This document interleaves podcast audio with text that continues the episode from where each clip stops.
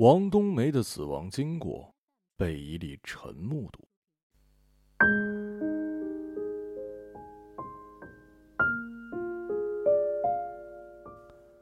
那会儿有一阵儿风从石坊村西北方向的河流上空出发，自旁边废弃的采砂场上岸时，捧起裸露的黄沙，于是沙粒的枪林弹雨轰轰烈烈的奔腾起来。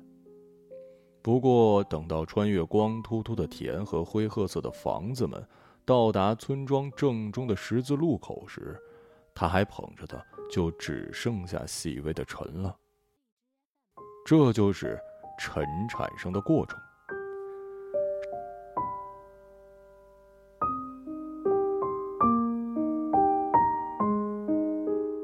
石坊村是山西省西南部的一个普通村庄。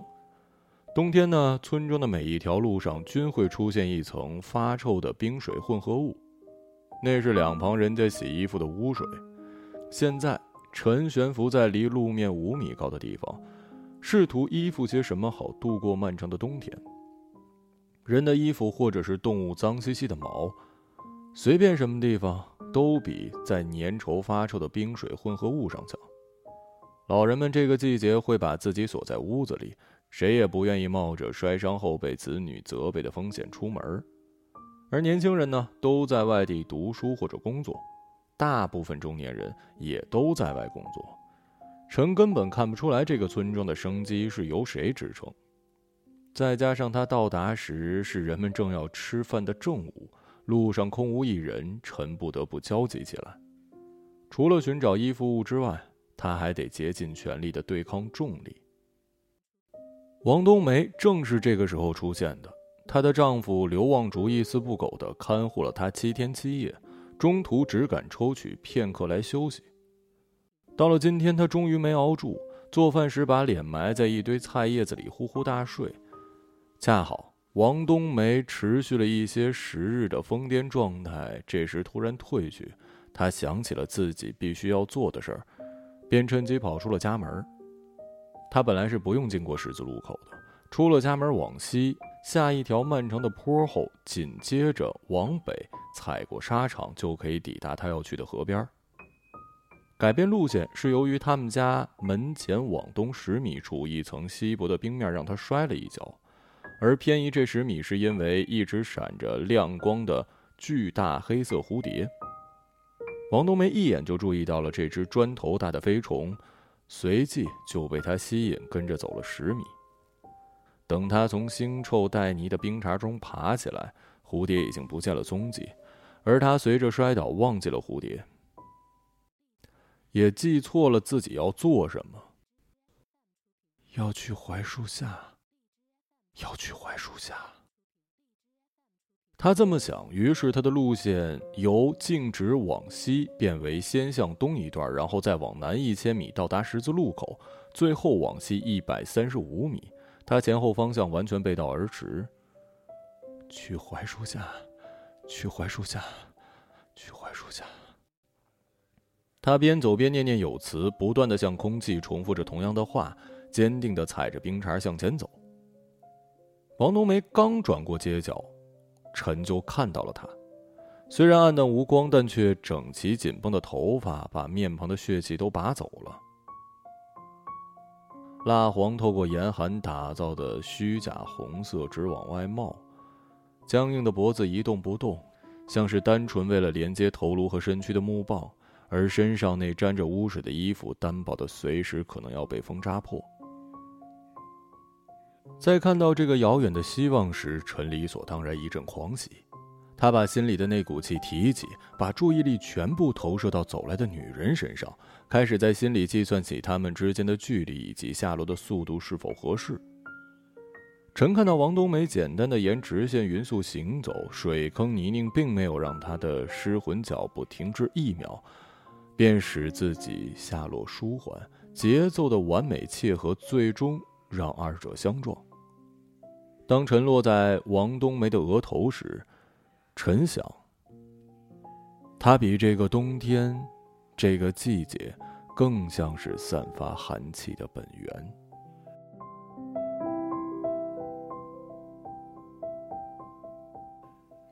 在衣服的一刹那，陈感觉到女人突然站定了。接着，他判断出她回望了一眼，然后他就听到她喃喃自语：“父亲的头在这里打转，我一个转头，路过了这里。”没有更多的停留，陈知道他现在正跟随女人朝西走，他的步伐仍旧失魂但坚定。很快，他就被他带到了槐树下。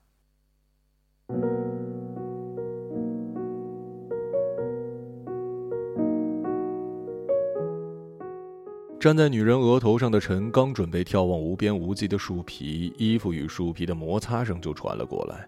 他清楚是女人在往上爬。陈的视线开始因为女人的进退而在树皮上来回跳跃，可能刚刚迅速超过一个原本以为遥不可及的斑点，下一个瞬间，更久前看过的暗痕便迅速的从后方赶过来。终于，漫长的摩擦声响起，陈看到树皮上的每个元素都在迅速的从下方超到自己之上，一道沉闷的撞击声迸发，第二道闷响紧随其后。女人摔倒在地。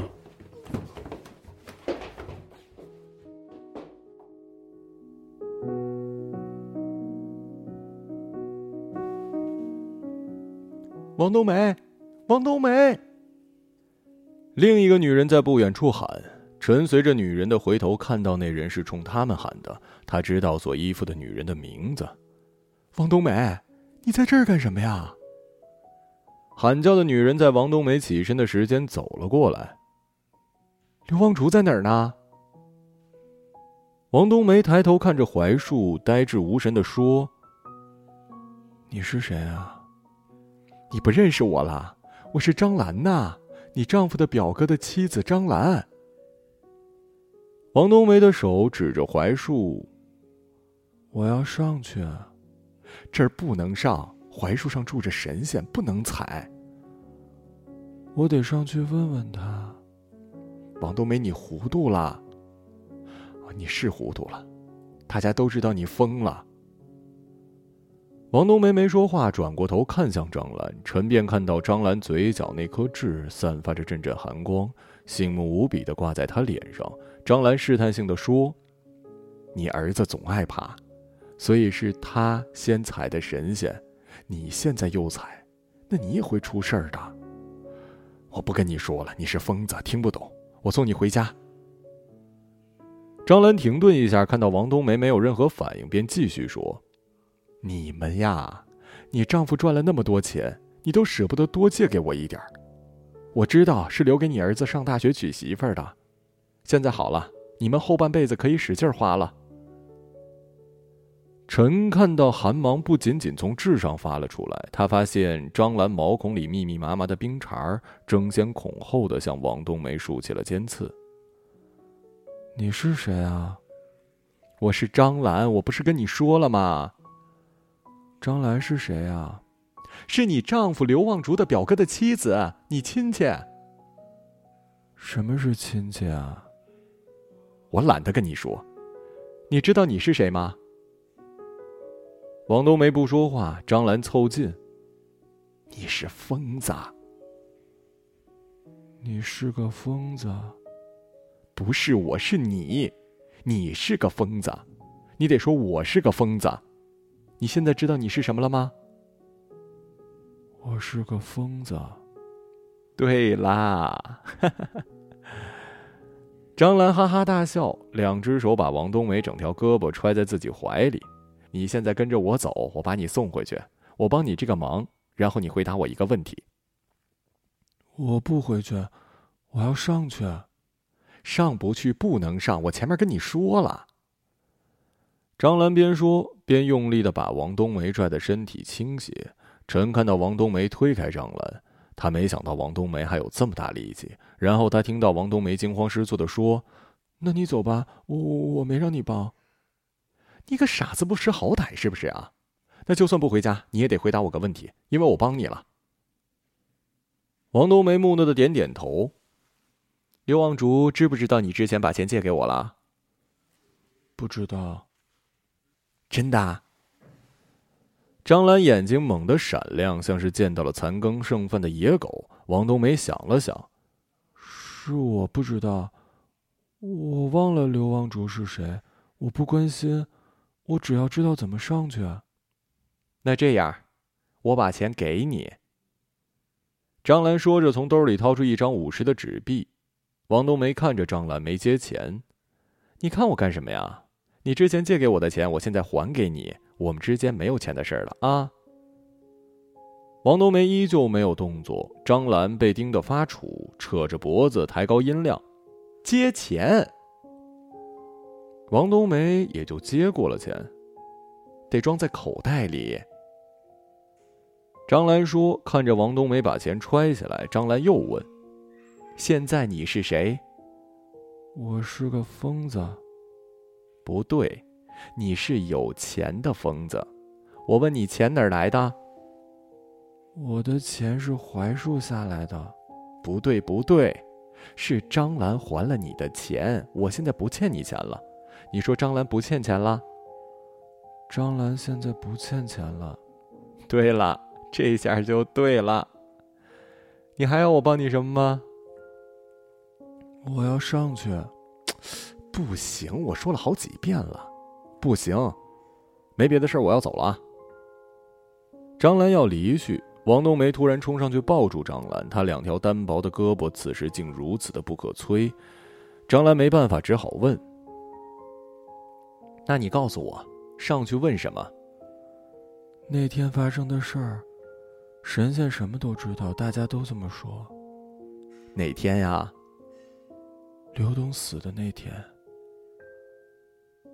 张兰停止了挣扎动作，更多像是嘲笑般的故作惊讶：“你竟然记得呀？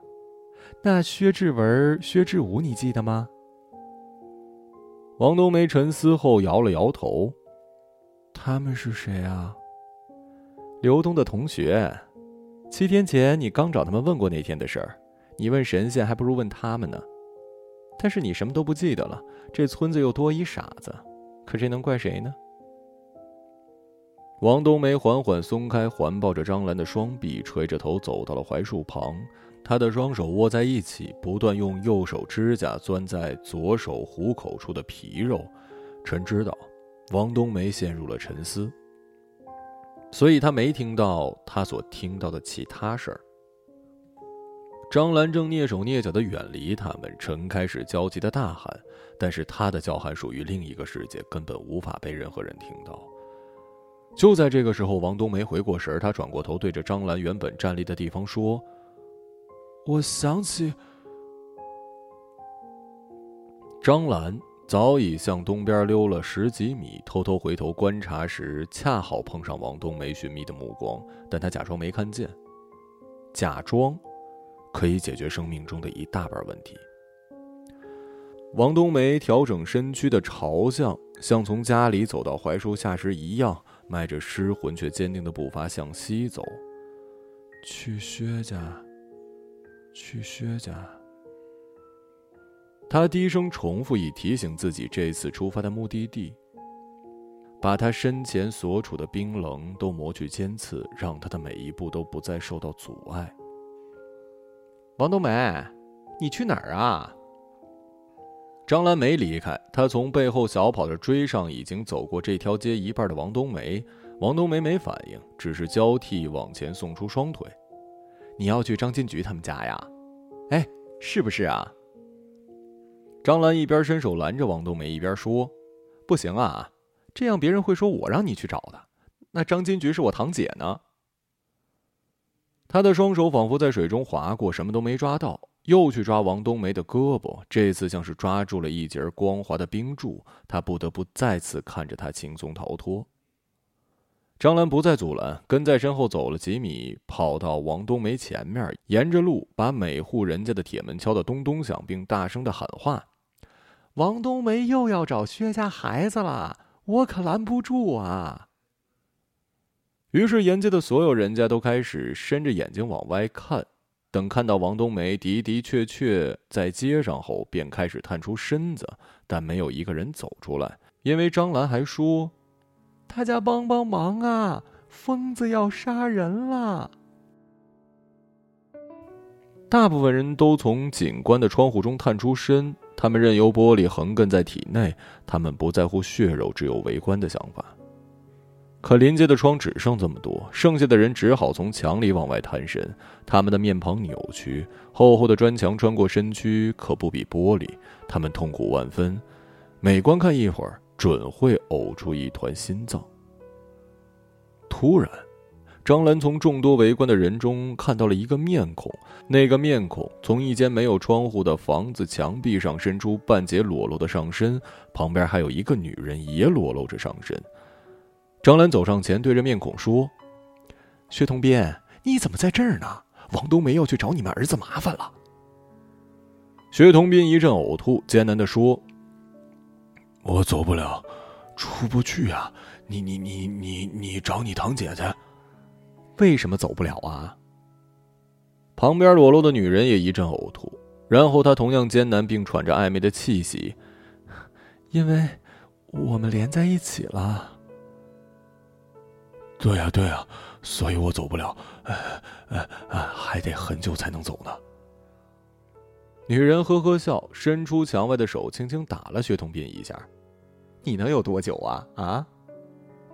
薛同斌边呕吐边笑，把手放在女人的乳房，脸上同时挂着泪跟笑。反正要很久。张兰盯着他，生气的说：“你们儿子重要还是这个事重要啊？”薛同斌抬头看了张兰一眼，叹了口气：“没办法，没办法，那那那连在一起了呀。”张兰气愤的脸色通红，嘴角的痣都成了火红色，怒气冲冲的说：“你们两个是狗啊！”裸露的男人、女人同时哈哈大笑，他们发出了汪汪的叫声，又继续大笑，再汪汪的叫。他们边叫边笑，边钻进了墙里，叫声和笑声也就消失了，别的声音立刻掩盖了上来。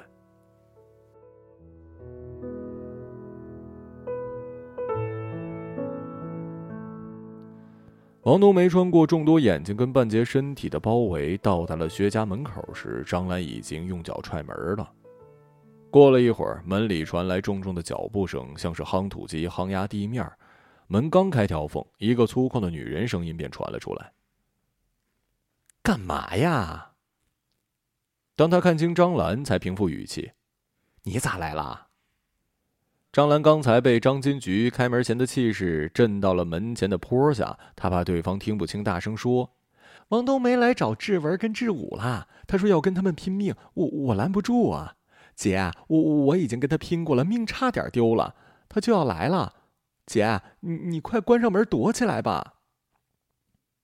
张金菊已经看到身后慢慢走过来的王冬梅，她转身关上门，两条手臂向后抬起，张开胸腔，用尽力气的大声说：“他敢！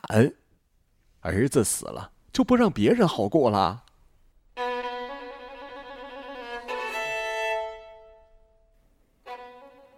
王冬梅在对方说这些话的时候，已经走到近前。她没有看张金菊一眼，准备径直朝闭着的门走。你当我是死的呀？啊！张金菊想一把拽住王冬梅，但也像张兰那样被他滑脱了。去薛家，去薛家。王冬梅低声呢喃，像一路上那样，还在提醒自己。张金菊低头看看自己的手，把手在衣服上擦了擦后，再次抓了上去。这次目标是王冬梅的头发。王冬梅的手刚刚触摸到薛家的铁门时，感觉到铁门突然往后退了。等王冬梅向后仰倒在半空，她才发现是王冬梅被人抓住了头发。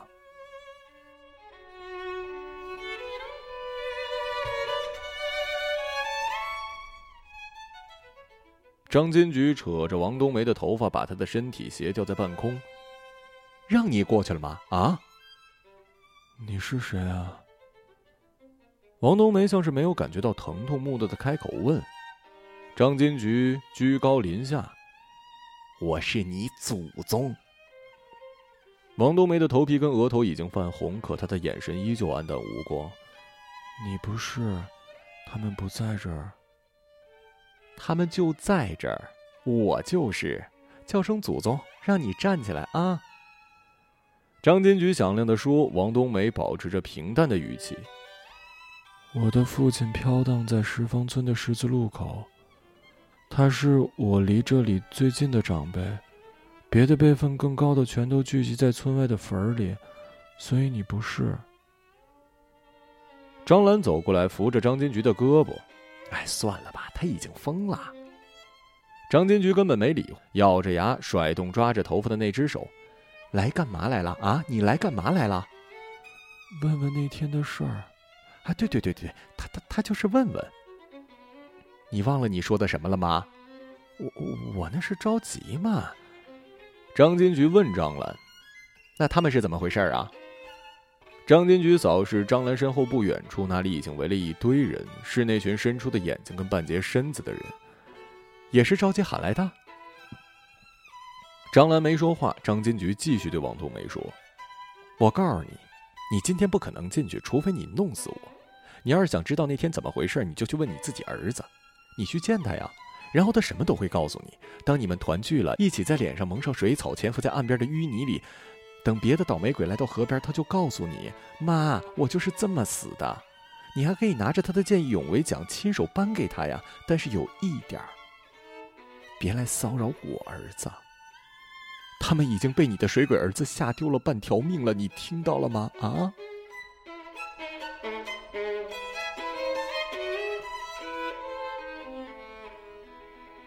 王冬梅向南走，跟着他的有十方村的每一个姓氏。他们说：“王冬梅，你去哪儿啊？”王冬梅不回答，只是一直低语：“去河边儿，去河边儿。”他们问去河边做什么，王冬梅说：“去河边，去河边。”他们就起哄，笑作一团，相互跟碰到的每一个眼神说：“这个女人疯了，这个女人真可怜，这个女人刚才又被打了一顿。”除了刘望竹，他还在那堆菜叶子里呼呼大睡。石方村剩下的人全在这儿了。他们汇集成浩瀚的洪流，此起彼伏的交谈声隆隆作响，推着王冬梅向前走去。黑色蝴蝶就是在这时再次被没有任何人注意的凭空而来，它扇动着翅膀在王冬梅面前打转，腰肢不断的扭动，时而远离，时而直直的扑向这个疯女人的面庞。王冬梅指着蝴蝶，像是突然想起什么，对自己说了一句。你本来就是去河边的。人群混乱，没有人看见蝴蝶的飞走，就像没有人知道它来过。混乱中自然有臣不知道的事儿。人群最后方，刘旺村的表哥张兰的丈夫还不知道发生了什么事儿。他们看到人群中的张兰，凑到他的附近问：“哎，怎么了？”张兰被吓了一跳。因为那时拥挤的人流中，正有一只粗暴的手揉捏着他，他急忙移开那只手。嗯，王冬梅要去找他儿子。去哪儿找啊？不知道冲哪儿去了。大家都这么说呀。张兰神色不惊的再次打掉那只锲而不舍的手。从薛同斌家出来就这样，嘴里一直念叨着去河边呢。丈夫终于挤到张兰身边。我得去告诉我表弟去。张兰拦着丈夫往人群后走，远离那只不停反复的手。这么多人，一定早就知道了。嗯，也是。显得咱们低声下气的。我把钱还他了啊。谁呀？还王都没了。他亲口说的。现在我不欠他钱了。张兰边说边把嘴附到丈夫耳边。五十相当于一千，这疯子同意了。丈夫挑着眉：“你还给他五十干什么呀？一张纸不就骗了？”哎呀，对呀，我怎么没想到呢？哎，算了，哎，给就给了。我去找薛同斌，问问他发生什么事儿了。张兰在丈夫的胳膊上拧了一把：“就发生这些事儿，我都跟你说完了。还有啊，你给我离薛同斌远点他不是什么好人。”丈夫退出人群。趴在人群后方的几辆轿车玻璃上寻找薛同斌。他敲开每一扇车窗，问薛同斌在吗？滚！里面裸露的男女多是如此回答。直到他敲开一辆黑色的越野汽车，薛同斌从驾驶座探出半个身子。那个狗日的！啊，我想问问你们家发生什么事儿了？张兰的丈夫把头凑上去，他看到裸露的薛同斌跟一个裸体的女人交织在没有方向盘的驾驶座上。你们在干什么呀？看见了就别问，快走！我也不知道家里出什么事儿了。你为啥还不走啊？你要上来啊？张兰的丈夫点了点头。那你自己找个女人，别找你老婆。啊。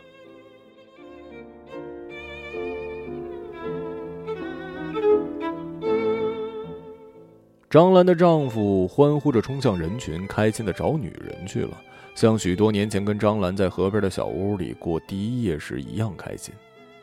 但他不知道的是，就在他之前退出人群的那一刻，那只野蛮的手再次伸进了张兰的衣服，捏着她的身体，把她拽上了人群后的一辆车。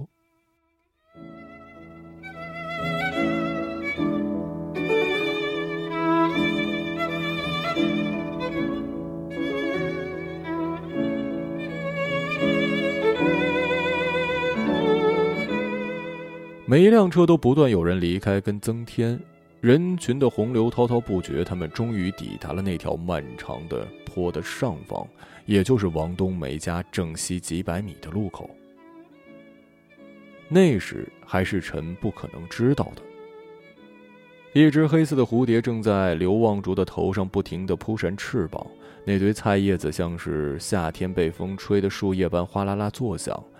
刘望竹没有一点醒过来的意思，他才睡了不到一个小时。蝴蝶转而飞上橱柜，那里堆放着一堆瓷碗。他站在最上方的沿儿上休息了一小会儿后，便奋不顾身地扇动双翅，等感觉到碗开始慢慢倾斜时，更加卖力。终于，巨大的碎裂声震醒了刘望竹。当打死蝴蝶、收拾完碎碗，意识到妻子不在家，并且出门寻找时，刘望竹看到一辆汽车的背影正缓缓消失在长坡的遮掩下。人群此时更加兴奋，他们寸步不离的跟着王冬梅。在此之前，有人问王冬梅：“哎，告不告诉刘望竹啊？”王冬梅却依旧在重复：“去河边，去河边。”你操什么心呢？他一定知道，他也不想要疯婆娘了。就是啊，你愿意要疯婆娘啊？哎，你现在去叫。他就不好意思假装不知道了。对你不要坏人好事啊！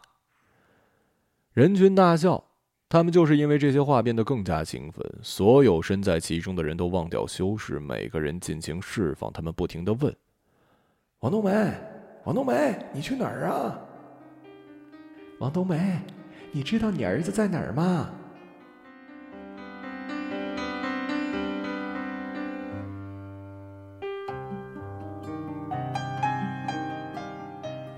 王冬梅一言不发，下了坡便立刻踏上了广阔的废弃采砂场。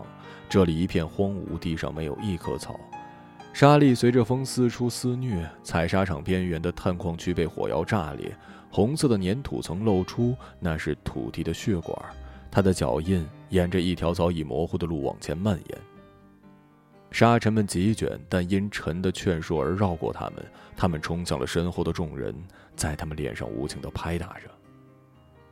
人群便闭口不言了，他们终于止住了持续一路的闲言碎语，把所有的器官都眯成了缝儿但他们的脚步也变得如同王冬梅一般坚决。每个人眼睛的缝隙里透射出一道金光，所有金光交织，化成了光柱，照向前方的女人。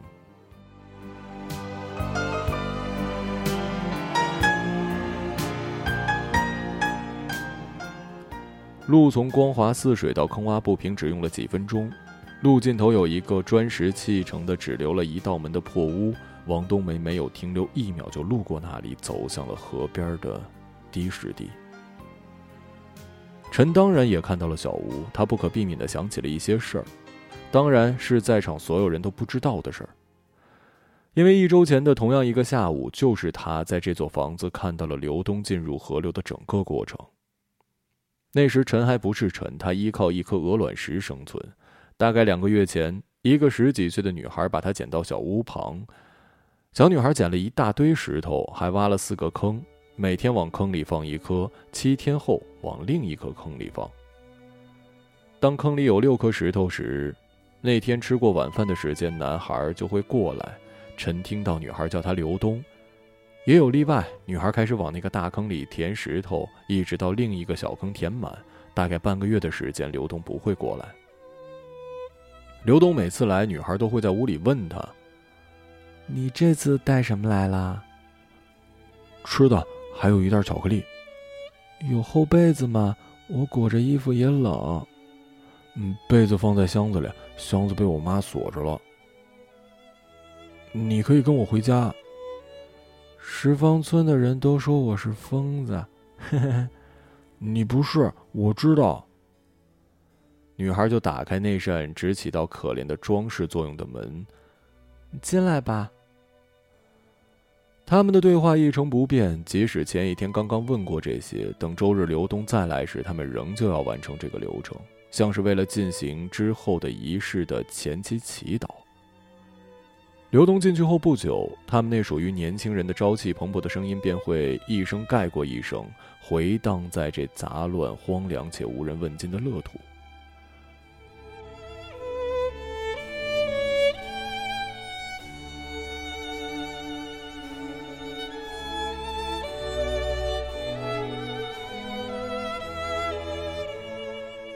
不过上周日，刘东不是一个人来的，跟他来的还有两个长相一模一样的同龄男孩。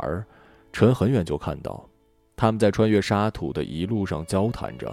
刘东的手不时地指着这边，两个男孩一左一右焦急地催促他。他们来到小屋前，刘东说：“就是这儿，你们这下得信了。你这次带什么来了？”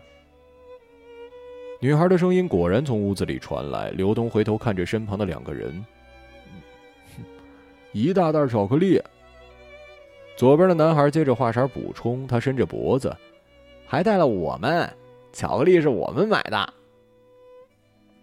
屋里沉默。刘东对着左边的人皱皱眉，对方把脖子缩了回来。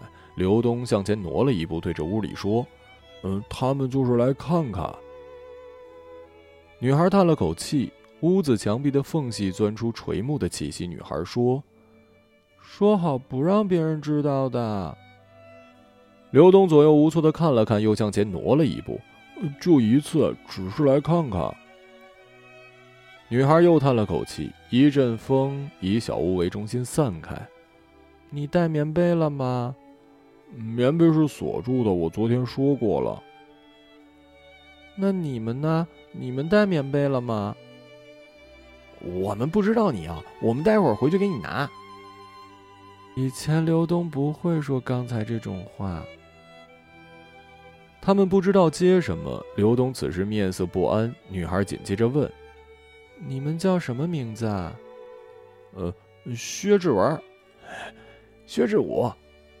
你怎么知道我们不是一个人？”“我能看见，这屋子有许多缝。”光能透进来，风也能，沙子也能。薛志文看了薛志武，笑了一下，对着屋子说：“真的。”女孩叹了口气。这次外面本来刚刚刮起的风突然平静了。你们可以进来看。那我呢？刘东说。女孩沉默。薛志文、薛志武止住了准备向前的步伐，静静看着屋子的破门。刘东的一部分手指捏着另一部分的手指，我问你，那我呢？依旧沉默了好一会儿，女孩才说：“你也可以进来。”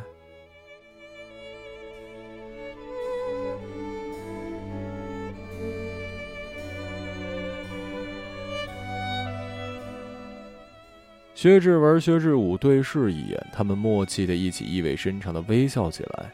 笑的同时，迈出脚步，一人一只手的扶着刘东的背，引导着失神的他走进了屋子。门发出一阵木头挤压的声音，又被人从里面撞了几下才关严。你们这下该信了，到处都是缝。为什么？这是刘东的声音，他突然沙哑了。怎么了？为什么让他们进来呀？你说的，他们来看看，总不能不让进屋吧？你嗓子怎么了？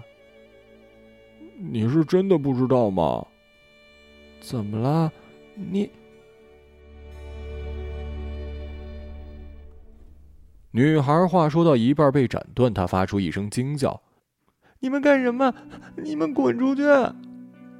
别他妈装了，你滚一边去！”女孩又一次发出尖叫，几乎掩盖了柔弱的巴掌击打棉被和皮肤的声音。你们怎么说的？你们怎么说的？这是刘东的声音，然后人摔倒的声音传了出来，紧随其后是薛之武的骂声：“操你妈的！再说一遍，滚一边去！”女孩的叫声持续，薛之武继续喊：“别他妈装了！”刘东说：“你比石方村的所有女人都白，还说你奶子比他妈的还大呢！”王八蛋！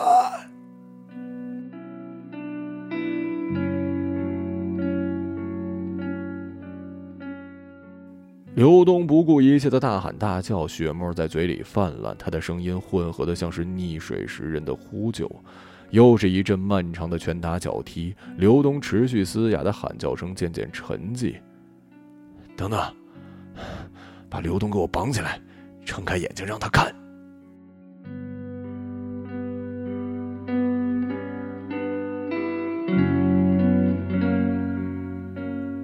屋外刮起一阵悠长的风，尘被那阵风从石头上剔下，随着颗粒在空中翻滚沉浮了很久，一直等到天边挂上了阴沉的月，才落在了不远处的沙堆。一周后的风在这里卷起那堆奔向村庄的沙粒，然后他就看到一个皮肤白皙的裸体女孩，一个瘦高的、有着巨大乳房的裸体女孩，低声呜咽的同时，一往无前的穿过了屋后的低湿地。纵身跃进了河里。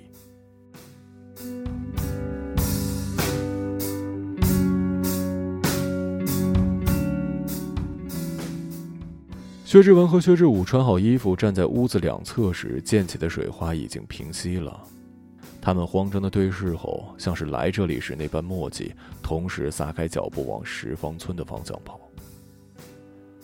暗沉的月往上爬了一截儿，洒下的月光像极了守灵时白烛的光。刘东从屋子里走出，他的眼神已经丢了，脸上一片紫青，在屋后倚靠墙看了一会儿河面，艰难地控制着丢失所有力气的身体。没走几步，便在冻成硬石般的淤泥上爬行一会儿，跌跌撞撞地沿着女孩勉强留下的脚印向河边移动。等到他沉入河里后，他散开的衣服被水浸入，臃肿不堪地挂在胳膊上，像极了一双翅膀。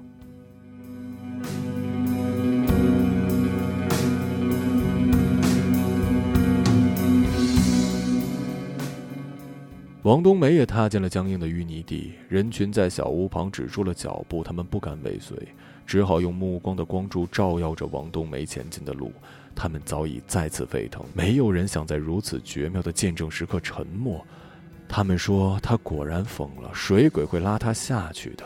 他们说不会的，不会的，这一任水鬼是他儿子。他们说水鬼可不认人。他们说我跟你赌五十，他啥事儿都没有。他们对着王冬梅说：“王冬梅，王冬梅，你知道刘东从哪儿下去的吗？”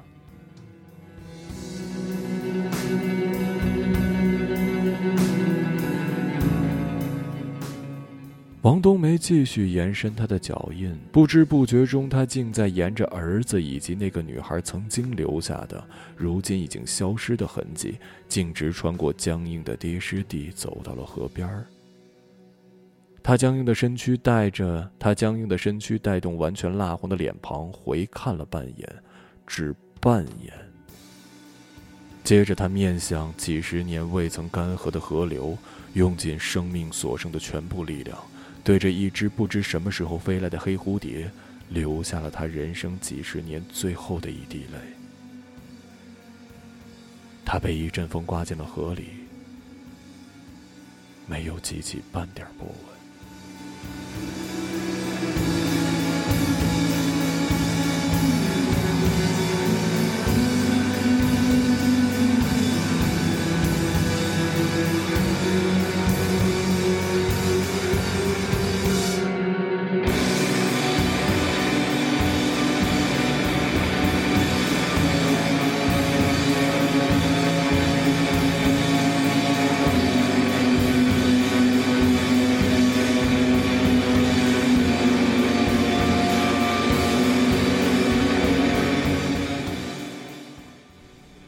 个朗读者，马晓成。